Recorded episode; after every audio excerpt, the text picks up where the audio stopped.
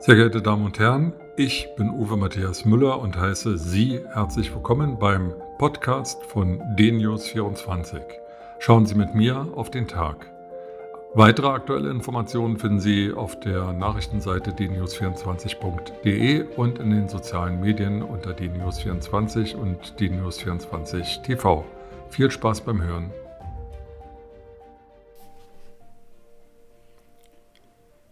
In der durch das Coronavirus Covid-19 ausgelösten Krise bei uns in unserem Land gibt es Gewinner und Verlierer. Ich fange mal mit den Verlierern aus meiner Sicht an. Das sind natürlich die Bürger, die unter massiven Einschränkungen ihres gewohnten Lebens stehen, die durch die verhängten Kontakteinschränkungen und Ausgangsbeschränkungen in ihrer Bewegungsfreiheit, in ihrer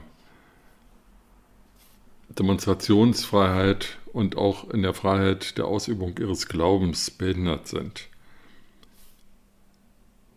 Es sind die Bürger, die die Verlierer sind, weil sie natürlich auch nicht wissen, wie es weitergeht. Wenn man sich die Bundeskanzlerin Angela Merkel mit ihren Kernsätzen anhört, dann ist es wohl so, dass nicht in wenigen Tagen oder Wochen die bestehenden Beschränkungen komplett aufgehoben werden können, sondern dass die Einführung eines Impfstoffes abgewartet werden muss, sodass durch eine massive Impfung der gesamten Bevölkerung plus einer, der Erreichung einer Herdenimmunität ähm, wieder so etwas wie Normalität eintreten kann.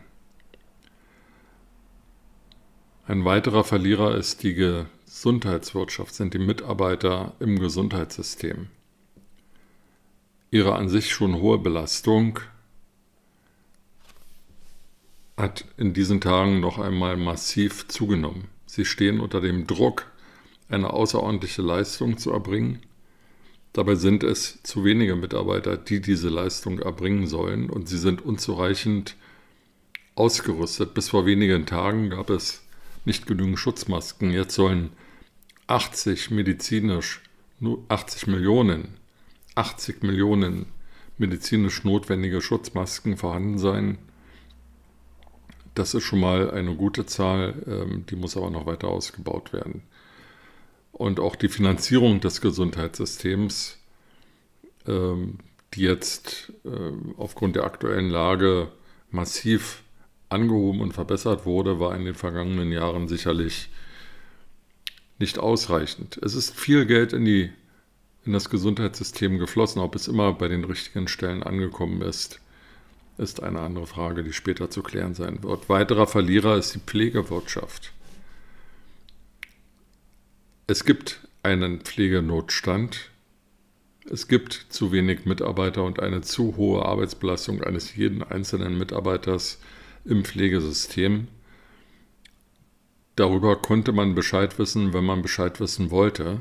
Aber erst jetzt wird klar, welch aufopferungsvollen Job zu welch geringem Lohn, materiellen Lohn, die Mitarbeiter in der Pflegewirtschaft leisten. Zu den Verlierern gehört die Wirtschaft. Wir werden viele Restaurants, Bars, Clubs, Festivals, kleine Einzelhandelsgeschäfte aber auch große Unternehmen nach der Wirtschaftskrise, die durch Covid-19 ausgelöst wurde, nicht mehr finden. Trotz der massiven Hilfen von einer Dreiviertel Billion Euro alleine aufgebracht durch den deutschen Staat plus weiterer Milliarden, zig Milliarden durch die EZB und die EU reingepumpt in die Wirtschaft, werden viele nicht überleben. Das schafft Arbeitslosigkeit, das schafft materielle Unsicherheit und vernichtet Existenzen von Selbstständigen und Gewerbetreibenden. Und zu den Politikern bleibt zu sagen, dass auch einige von ihnen zu den Verlierern der Coronavirus-Pandemie gehören. Egal in welcher Stellung, gibt es Politiker, die nicht die Erwartungen der Bürger erfüllen. Und es gibt auch Politiker, die einfach nicht mehr wahrgenommen werden, weil dies die Stunde der Macher und der Kommunikatoren ist. Und wer nicht an den Schalthebeln der Macht sitzt, kann auch nichts machen. Und wer nichts zu sagen hat, ist eben auch kein Kommunikator. Insofern werden sich auch die politischen Gewichte nach dem Ende der Coronavirus-Pandemie verschoben haben. Das betrifft einzelne Parteien wie die CDU, das betrifft das gesamte parlamentarische System, da zum Beispiel kleinere Oppositionsparteien. Ähm, das betrifft aber auch die großen Regierungsparteien, die ähm, eine andere Entwicklung nehmen als noch vor vier oder sechs Wochen prognostiziert. Aber es gibt natürlich auch viele Gewinner der Coronavirus-Pandemie. Auch dazu zählen die Bürger. Denn die große, übergroße Mehrheit der Bürger hält sich an das, was Experten und Politiker ihnen raten. Sie halten Abstand, sie verhalten sich verantwortungsvoll und haben durch dieses Verhalten dazu beigetragen, dass wir in Deutschland bisher wesentlich besser dastehen, was die Bekämpfung und Ausbreitung der Coronavirus-Pandemie anbelangt, als unsere Nachbarländer oder andere Länder in der Welt. Deswegen können die Bürger nicht nur stolz sein auf ihr Verhalten, sondern auch hoffen, dass unsere Gesellschaft gestärkt aus dieser Covid-19-Krise hervortreten wird und den Bürgern auferlegte Beschränkungen schneller aufgehoben werden können als vielleicht in anderen Ländern. Zu den Gewinnern gehört die Gesundheitswirtschaft. Klatschen, Bonuszahlungen sind nur Symptome dafür, dass die Menschen, die in der Gesundheitswirtschaft arbeiten, eine völlig neue Anerkennung erfahren als noch vor vier Wochen. Das ist gut so, denn unser Gesundheitssystem ist bestimmt nicht perfekt. Es erhält hohe Zahlungen und manchmal konnte man den Eindruck gewinnen, dass den hohen Zahlungen nicht auch hohe Leistungen entsprachen. Natürlich muss das Gesundheitssystem fortentwickelt werden, aber es zeigt in dieser konkreten Situation, in der wir uns jetzt befinden, dass das Gesundheitssystem gut ist und stabil ist. Zu den Gewinnern gehört die Pflege, denn das Pflegesystem, die Belastung, die die Menschen im Pflegesystem haben, der Umfang der Sorgearbeit, der